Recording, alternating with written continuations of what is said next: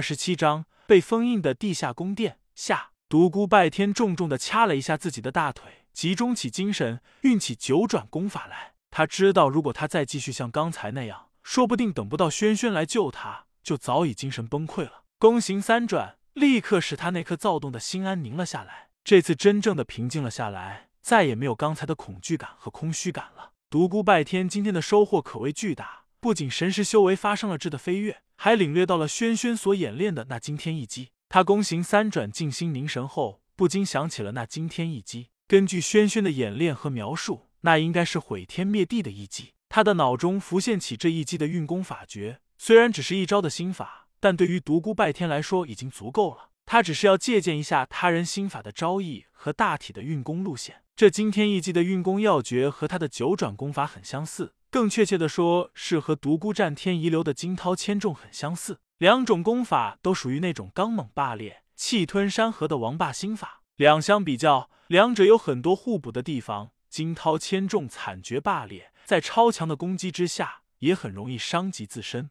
而这惊天一击的运气法门，则要和缓一些，不易伤害己身。两相对照，对独孤拜天的启发很大。他发现九转功法还有许多值得改动的地方。慢慢的，他试着改了一点点，果然运气的时候要比以前流畅了许多。但不敢再继续尝试下去，在这样一个恐怖的所在，没有安全感，实在不宜尝试心法的改动。只是一遍又一遍的运转九转功法来静心凝神。轩轩用手牢牢的抓住插在石壁中的长剑，休息了一会儿，稳定了一下情绪之后，才又继续向上攀爬。又爬了五丈的距离，他终于爬到了地洞的出口处。令他恐怖的是，出口已经被封住了，无路可上。轩轩深深的吸了口气，稳定了一下自己的情绪，放出神识，仔细的搜索，身体也在出口的周围不停的游动，一遍又一遍的检查特殊的地方，结果毫无所获。他想用剑劈开出口，但一想到刚才在下面的遭遇，就知道肯定白费力气。但他不是一个轻易放弃的人，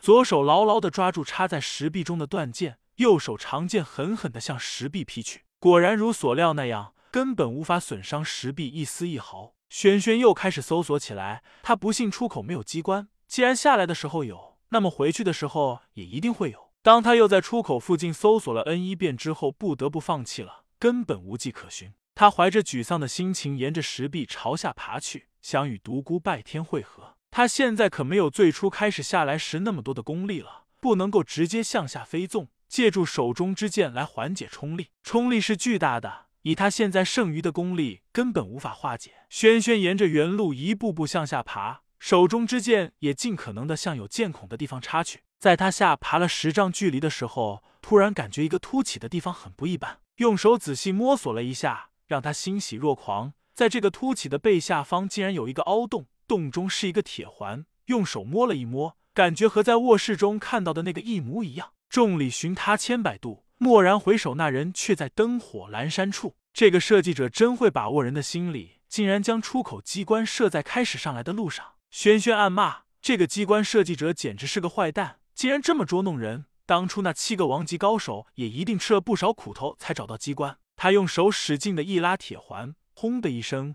上方洞口一下子打了开来，微弱的光亮一下子透了进来。轩轩觉得有自然光亮的感觉，简直太美妙了。刚才那种沮丧的心情一扫而光，心中充满了喜悦。在距洞口还有三丈距离的时候，他一跃而上，曼妙的身体轻飘飘的落在了地面上。吱！轩轩吓得险些软倒在地，一只硕大的老鼠竟然被他踩在了脚底。由于他轻功太过高超，那只老鼠竟然没有被踩伤，从他脚下挣脱之后跑了开去。轩轩吓得惊声尖叫，阿一路挥掌向门外跑去，身后留下一溜一米多深的大坑。独孤拜天在下边静心打坐，九转功法不知运行了多少遍，浑身上下说不出的舒泰，浑然不知过了多少时间。突然间，他感觉有什么东西在摸他的耳朵，吓得他简直魂飞魄散。在这个恐怖的所在，居然有东西在爱抚他，他赶紧向旁边滚去，一咕噜身站了起来，然后大气都不敢出，静静的听着刚才那个地方的动静，沙沙，好像有摩擦的声音从刚才的地方传来。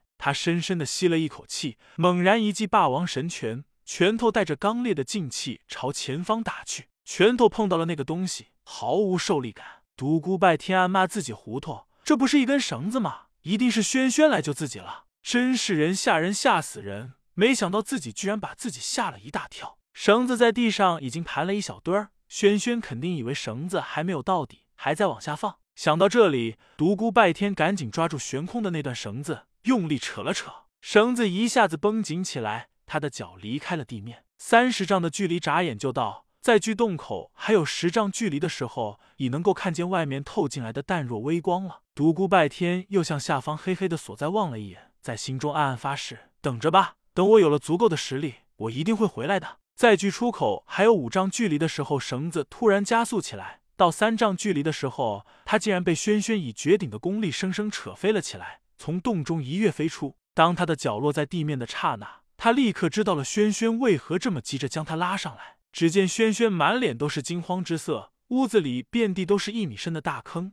几只硕大的老鼠在屋子里跑来跑去，偏偏门口被泥土给掩埋住了，老鼠想跑都跑不出去。墙上到处都是龟裂的痕迹。屋顶发出咯吱咯吱的恐怖响声，房子摇摇欲坠。独孤拜天暗笑，想不到一个地级高手面对几只小小的老鼠时，竟然是这副表情。轩轩的脸色在见到独孤拜天后，明显好了许多。这时房子发出的响声更大了，独孤拜天赶紧用力一拉洞口处那个铁环，轰的一声，地洞出口再次封闭。轩轩，现在看你的了。轩轩明白他的意思，用力一掌挥去。地上的泥土翻涌着，将地洞的上方埋平了，又恢复了原来的样子。这时房子突然摇晃起来，独孤拜天赶紧一把抓住他，另一只手用力朝窗户打去，然后两人飞身而出。刚落到院中，那间卧室便轰的一声坍塌在地。好在附近的居民因为凶宅的原因都搬走了，要不然这么大的响声非惊动旁人不可。其实即使惊动附近的人，也不会有人来理会。凶宅的凶可是出了名的。两人折腾了大半夜，此时东方已泛出了鱼肚白，天光马上就要放亮了。二人不敢停留，如一阵风般朝客栈掠去。